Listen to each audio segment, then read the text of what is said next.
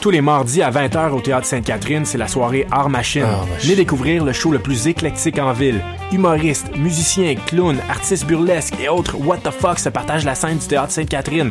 Venez vivre avant de mourir. Art Machine. Le tout est accompagné du house band The Firing Squad. 10 prix régulier, 7 prix étudiant. Le. Théâtre Sainte-Catherine est situé au 264 Sainte-Catherine-Est, à deux pas du métro Berry-UQAM. Les portes trouvent à 19h30, show 20h. Ah, machine. Bonsoir ou bonjour, c'est Oxpo Puccino et vous êtes sur les ondes de choc. c'est pour ça que ça bouge comme ça. Oh fucker, c'est ça. Voilà.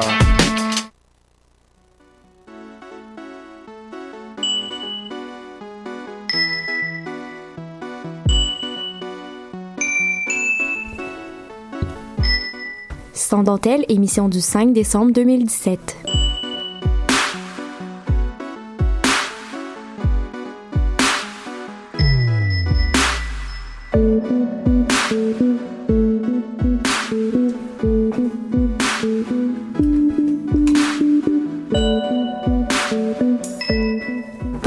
À tous et à toutes et bienvenue à Sans dentelle. Tranquillement, pas vite, on s'approche vers euh, le temps des fêtes. En fait, aujourd'hui, c'est notre avant-dernière émission. Et euh, on a une- un, un petit pincement au cœur, mais on a tellement hâte aux vacances des fêtes. En tout cas, moi, j'ai hâte. Je sais pas pour vous. Et euh, aujourd'hui, je suis en compagnie de, de trois euh, magnifiques personnes. Il y a tout d'abord euh, Cassandre. Bonjour, Cassandre. Salut Camille. Toujours fidèle au poste. Toujours fidèle. On a aussi euh, Marie qui est là pour une deuxième fois. Salut! Et on a Marcia qui est là pour une toute première fois. Euh, comment tu te sens là? euh? Un peu stressée, mais je vais dire que non pour. Je vais essayer de baisser la pression un petit peu. Ça va bien se passer. Et bon. sans plus tarder, on commence avec euh, la chronique de Cassandre. En fait, aujourd'hui, tu voulais nous parler d'un mouvement issu du euh, nouveau féminisme, les lesbo-terroristas. J'avoue que je suis pas mal intriguée par le nom. Peux-tu nous expliquer ce que ce qu'elles font exactement? Euh, oui, en fait, c'est un groupe de femmes qui ont décidé de s'affranchir complètement des hommes. C'est aussi simple que ça. Euh, leur principe de base, en fait, c'est de remettre en cause l'hétérosexualité obligatoire, d'où euh, lesbo pour lesbienne. Et c'est un des mouvements les plus radicaux de la planète, puis ça se passe euh, au Mexique. Puis qu'est-ce que qu'est-ce qui fait que c'est si radical que ça? Ben, comme je disais, bon, un de leurs principes euh, de base, c'est de remettre en cause l'hétérosexualité. Donc, en entrant dans le mouvement, elles doivent se convertir, là, je mets des gros guillemets, euh, au lesbianisme. Donc, elles doivent devenir lesbiennes, ce qui fait que c'est quand même assez radical comme changement si, à la base, t'es euh, hétérosexuel. Donc, euh, mais elles posent pas de, de gestes violents. C'est pas, c'est parce qu'il a terrorista quand même dans, dans le dans le, leur nom. c'est quand même fort comme mot. C'est quand même fort, mais c'est juste justement pour euh, provoquer et non c'est c'est pas des c'est pas des gestes violents c'est pas euh, c'est pas dangereux face aux autres personnes c'est vraiment une question de provocation puis justement dans leur contexte social euh, c'est aussi important parce qu'ils réagissent radicalement euh, à leur milieu aussi dans lequel elles vivent Puis tu disais que ça se passait au Mexique, mais qu'est-ce qu'il y a de si particulier au Mexique pour que ça l'ait grandi là? Euh, ben, en fait, pour, pour euh, vous informer un peu, là, le Mexique, c'est une des sociétés qui est les plus machistes au monde. Euh, on parle pas de sexisme ordinaire comme ici, là, comme du sexisme qui affecte aussi, là, mais c'est c'est quand même plus léger qu'au Mexique, où il y a comme environ euh, 7 meurtres de femmes par jour en moyenne, qui sont peut-être pas tous, tous reliés aux, euh, aux violences conjugales ou quoi que ce soit, mais quand même, ça, ça montre que c'est un gros problème là-bas. Euh, donc, être une femme au Mexique, c'est survivre continuellement, c'est être une c'est une lutte quotidienne en fait. Donc, c'est pour ça que ces femmes-là répondent aussi radicalement euh, à leur milieu, parce qu'ils sont dans un milieu radical aussi, donc ils combattent la radicalité avec la radicalité. Euh, le fait de devenir lesbienne, ça semble être un point clé du mouvement. Pourquoi? Euh, en fait, moi, j'ai découvert ce, mouvement-là par un, par un documentaire, un mini-documentaire qu'Urbania a fait. Puis d'ailleurs, je vous invite à aller l'écouter. C'est vraiment le fun. Euh, euh, la rédactrice en chef se rend au Mexique, puis elle, est, elle les suit un peu dans leur journée. Puis dans leur documentaire, ils expliquaient qu'elles voient l'amour entre les femmes comme une sorte d'arme contre le patriarcat. Là, je vais m'expliquer. là, Ça, ça a l'air un peu euh, lancé en l'air comme ça. Mais euh, dans une entrevue, Sheila, qui est une membre, euh, une membre du groupe, en fait, elle explique que, en fait, elle dit que pendant que les hommes gouvernaient, là on parle de comme il y a quelques années, nous nous aimions. Fait que, dans le fond, comme si l'arme des femmes était l'amour. Mm. Encore là, le, la radicalité par l'amour, c'est un peu comme... euh, je sais pas comment dire, mais ça, ça, ça rentre comme en... Ouais, ben, je, je comprends ce que tu veux dire. C'est pas. euh, tout ce qui vient en tête, c'est un peu. Euh, quétaine, mais c'est pas quétaine, c'est un peu genre. euh, on va laisser le mot en blanc. C'est une belle, je trouve que c'est une belle idéologie comme Mhm. c'est un beau mouvement puis c'est pour ça que pour eux devenir pour elles en fait devenir lesbiennes c'est comme leur arme extrême parce que elles peuvent plus elles offrent plus leur amour à ces hommes-là. Donc ces hommes-là ne peuvent plus participer, sais sont comme exclus de de leur force à elles. Mhm. Donc je trouve je trouve vraiment que c'est un super beau mouvement euh, parce que justement ça ça prône euh, s'aimer entre soi pour en fait exclure. Donc c'est radical mais c'est radical le fun, c'est radical accessible.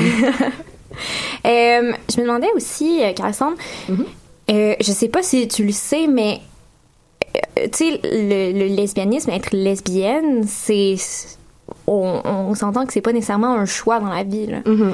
Euh, sais-tu comment ces femmes-là euh, sont venues à ça? Est-ce que euh, il y a des euh, certains combats aussi alentour de ça, de femmes qui sont comme ben moi je suis hétérosexuelle puis être avec des femmes je suis pas capable, tu sais? Euh, oui, en fait, justement, dans, dans le documentaire, il y a- euh, la question est posée à des femmes qui euh, ont eu beaucoup de, de relations avec des hommes avant d'entrer dans ce mouvement-là. Puis elles expliquaient ça comme quoi euh, c'est pas nécessairement non plus un choix d'être hétérosexuel. Dans, comme je disais, un des principes de base, c'est qu'on voit l'hétérosexualité comme étant obligatoire. Mhm. Donc, elle demande pas de.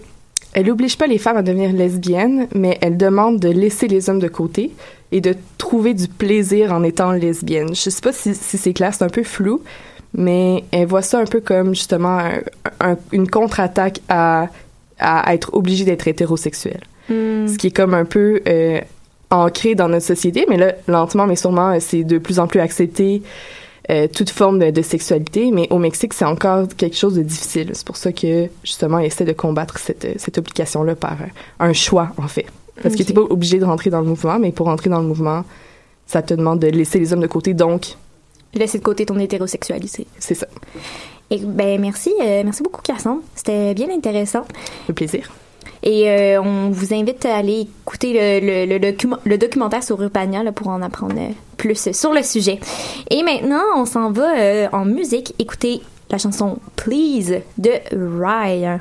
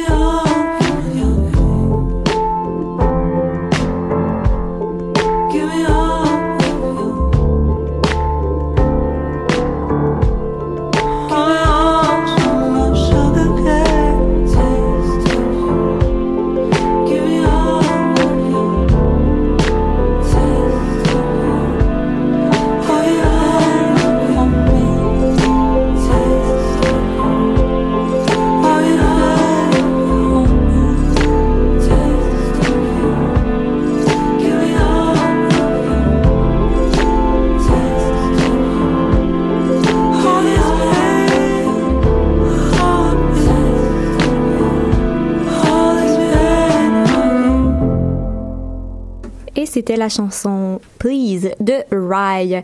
Et maintenant, aujourd'hui, euh, Marcia, tu vas nous parler du documentaire Féminista. Mais par son titre, on peut comprendre tout de suite que ça se veut féministe. Peux-tu nous expliquer comment? Ouais, ben, premièrement, il faut savoir que c'est la réalisation d'une femme féministe qui s'appelle Myriam Fougère. Elle n'en est pas son premier film. Elle a entre autres réalisé le documentaire Lesbiana, une révolution parallèle. Vous en avez peut-être entendu parler. Euh, il a été diffusé pour la première fois en 2012. Puis, depuis son lancement, il a été sélectionné, il faut dire, dans plus d'une soixantaine de festivals à travers le quand monde, même. quand même. Euh, les idées, les causes défendues à travers ce documentaire-là se rapprochent énormément de, des, des causes défendues dans le documentaire que moi, je suis allée voir euh, mardi dernier, le 28 novembre, donc il y a exactement une semaine. En fait, les sujets principaux abordés dans ce documentaire-là de 2012 tournent autour euh, du mouvement des lesbiennes qu'il y a eu autour des années 80 environ au Québec et aux États-Unis. Donc, si je comprends bien, Féminista, c'est un documentaire à propos du lesbianisme. Oui, mais contrairement à Lesbiana, une révolution parallèle, on peut pas dire que c'est le thème principal, que c'est le thème central du documentaire. En fait, euh, pour ce qui est de pour ce qui est de Féminista, Myriam a accompagné un groupe de jeunes femmes lesbiennes qui se sont promenées de mars à octobre 2015, donc pendant sept mois, à travers différents euh, pays, à travers plusieurs pays de l'Europe, comme la Serbie, l'Italie, la Suisse. Puis là, je pourrais continuer comme ça tra- encore longtemps. Ils ont vraiment euh, parcouru plusieurs pays pour aller à la rencontre des femmes, pour aller leur parler, pour se joindre à elles dans, dans tout leur mouvement de protestation féministe, des mouvements qu'elles ont pu constater en fait en se rendant sur place dans les différents pays.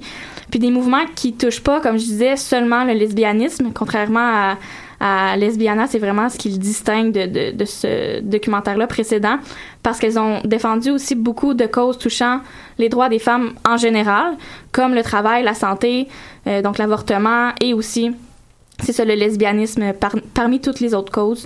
Puis il y a aussi plusieurs manifestations auxquelles elles ont assisté, euh, auxquelles elles ont participé. Ils ont même parfois créé leur propre manifestation à elles. Elles sont allées dans les rues par elles-mêmes, euh, dans, des pays tr- étrangers quand même, pour euh, abolir ce qui les fâche le plus, ce qui les met le plus en colère, donc le capitalisme et le patriarcat. Si je peux faire un petit lien avec la chronique de Cassandre, est-ce que, puis pour bien comprendre aussi, est-ce que Lesbo Terrorista aurait pu faire partie des mouvements qui sont allés voir? Oui, parce que c'est ça, comme je disais, le, ben c'est ça, le lesbianisme faisait partie des causes qui défendent, mais dans Pas le juste. cas, ouais, c'est pas juste ça. Puis dans le cas de Lesbo Terrorista, je crois que les hommes sont vraiment exclus. Je crois dans Euh, oui, mais en fait, c'est ça. Le, le mouvement, c'est c'est de, de ne pas de ne pas dépendre des hommes pour vivre. C'est vraiment une autonomie comme c'est pas anti-homme, mais c'est sans homme. Je sais pas. Donc, C'est ça. C'est ça, mais dans Féminista, les hommes ne sont pas nécessairement exclus. Ils sont pas ob- obligés de faire partie du mouvement, mais c'est ça, ils sont pas nécessairement exclus. OK. Mais pour revenir à ta chronique, euh, qu'est-ce qui a fait ressortir, qu'est-ce qui est ressorti de leur expérience? C'est quoi les réflexions qu'elles ont eues aussi suite à ça? Ben, en fait, le mot à retenir, je dirais que ce serait espoir. C'est vraiment, ça leur a donné espoir. C'est le thème qui est ressorti du documentaire. Leur expérience leur a permis euh, de gagner en force parce qu'elles se sont rendues compte qu'elles étaient pas seules, euh, que plein d'autres femmes dans le monde soutenaient cette cause-là. Puis, euh, elles ont appris quelque chose d'intéressant aussi. Elles ont appris que à travers les différents pays qu'elles ont visités, on défend différentes causes selon la culture. Ça varie d'un pays à l'autre, mais il y a un problème qui demeure partout, qu'on voit partout, puis c'est la violence envers les femmes. Donc, elles ont malheureusement pris conscience que cette lutte-là était clairement pas terminée. Puis tu me demandes ce qui est ressorti du documentaire. En fait, après la diffusion, il y a eu une période de commentaires et de questions. Puis on a vraiment senti que la salle aussi euh, avait gagné espoir. Ça semblait unanime. Il y a une femme justement dans la salle qui a dit une certaine phrase qui m'a frappée, puis qui a visiblement fait plaisir à Myriam, la réalisatrice aussi, euh, avec euh, un petit sourire euh, qu'elle a eu. Euh, parce qu'elle, elle, elle accueillait les commentaires et les questions devant la salle. Puis quand il y a une femme qui a dit Merci Myriam, j'ai 75 ans et j'ai le goût d'aller dans les rues. Donc euh, ça m'a frappé, j'ai trouvé ça vraiment euh, beau et inspirant. Puis au niveau des relations entre les filles, comment ça s'est passé? Ben justement, cet aspect-là des relations humaines entre les filles a occupé une place très importante au sein du documentaire. Euh, La réalisatrice a presque accordé autant d'importance à la dynamique du groupe qu'aux causes qui ont qui sont défendus au sein de, de ce documentaire-là. Puis j'ai trouvé ça vraiment intéressant et surtout pertinent parce que si elle avait décidé de pas aborder la question, je me serais probablement trompée quant au type de relation qu'ils ont développé, qu'ils auraient pu développer parce que, étant donné qu'elle défendait une cause qui est censée unir, une cause qui appelle à la solidarité, le féminisme, on serait porté à penser qu'elle baignait en quelque sorte dans un climat, c'est ça, de solidarité et de bonne entente, mais ça n'a pas été le cas. Donc, je pense qu'on peut dire qu'en termes euh, de, vie communautaire, ça a plutôt été un échec et ça, c'est dû surtout à la fatigue. Donc, euh, elle a fait son effet. Et aussi, euh, les filles étaient souvent plus occupées à documenter, à aller à la rencontre des femmes, à faire des entrevues, qu'à travailler leur relation. Donc, inévitablement, ça a amené à plusieurs euh, engueulades, des conflits. Puis au départ de certaines filles, ou de plusieurs filles, je devrais dire, parce que c'est à, cause de cette raison-là qu'elles ont dû terminer leur aventure, qui a duré sept mois, parce que pour elles, elles avaient pas euh, ce sept mois-là en tête. Là, elles voulaient que ça, ça dure même plus d'une année. Mais après sept mois, elles étaient plus assez, donc elles ont dû euh, retourner chez elles. Ok, mais, mais merci beaucoup, Marcia. Euh, Est-ce que le documentaire est encore, euh, on peut encore le- aller le voir? Euh, j'ai regardé un peu puis j'ai pas trouvé des endroits où c'est encore possible de, le- de le voir, mais j'imagine que oui, avec le- l'ampleur qu'a eu Lesbiana, le documentaire d'avant, je sais qu'on a pu le voir à plusieurs reprises. Faudrait faire d'autres recherches là-dessus. On, on croise les doigts. Ouais. Donc maintenant, on s'en va en musique avec la chanson Wild Mother de Ouri. Ooh.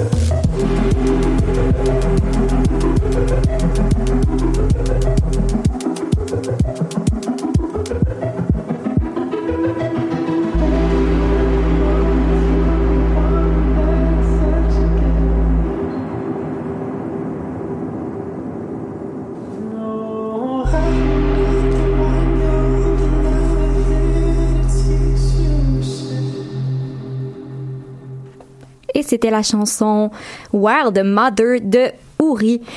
Et maintenant, euh, Marie, tu vas nous parler de euh, du- d'un sujet tabou qui est de plus en plus un débat dans les médias. On parle de poils chez les femmes. Alors oui, les fameux poils qu'on trouve aussi euh, dégoûtants sur le corps d'une femme, en fait, pourquoi sont-ils perçus malpropres puisque les hommes en? Et pourquoi est-ce qu'on se dit que c'est correct chez les hommes et pas chez la femme? C'est pas nécessairement un signe de masculinité, c'est un signe d'une maturité sexuelle chez la femme et c'est ce qui différencie une jeune fille impubère à une vraie femme. Donc pourquoi est-ce que c'est pas acceptable dans une société? C'est ça qu'on va essayer de, de voir dans cette chronique-là. Donc euh, déjà en fait à la préhistoire, les hommes préhistoriques se coupaient les cheveux, mais c'était pas pour l'esthétique, plus pour le côté pratique. Je suppose que ça devait pogner dans les branches ou je, je ne sais quoi. Euh, C'était pas pratique pour la chasse. Exactement. Euh, en Égypte antique, en fait, euh, les, les, les hommes et les femmes s'épilaient au complet avec du miel euh, pour, en fait, eux, c'est pour se, vraiment se distinguer des animaux et montrer leur supériorité de la race humaine, entre parenthèses.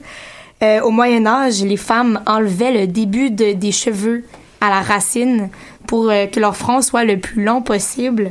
Et c'est parce que c'était un critère de beauté. Il y a même une année où c'était le mono-sourcil qui était la grosse mode. Puis euh, de nos jours, en fait, euh, les, les femmes s'épilent, se rasent et enlèvent tous les poils de leur corps pour différentes raisons. Puis selon des recensements, il y en a 21 qui, qui s'épilent euh, le pubis pour plaire à leur conjoint seulement, puis 59 qui le font euh, pour l'hygiène. Mais moi, je pense, euh, en fait, tout ça, tu sais, on, on parle de, de l'Égypte euh, où est-ce qu'il s'épilait le front et puis la mode du mono sourcil. Moi, je me fais juste penser peut-être que dans, euh, dans 100 ans, ils vont rire de nous, les femmes d'aujourd'hui, parce qu'on s'épile. En tout cas, c'est mon petit rêve personnel. Ça se pourrait très bien. mais euh, aussi, certaines femmes aimeraient laisser pousser leurs poils, mais sans euh, sans empêcher de mais ils s'en empêchent pardon voyons je vais je vais l'avoir par peur de jugement puis elles font aussi face à de la pression sociale. Tu le dis pour plaire à mon partenaire je m'épile le pubis par exemple.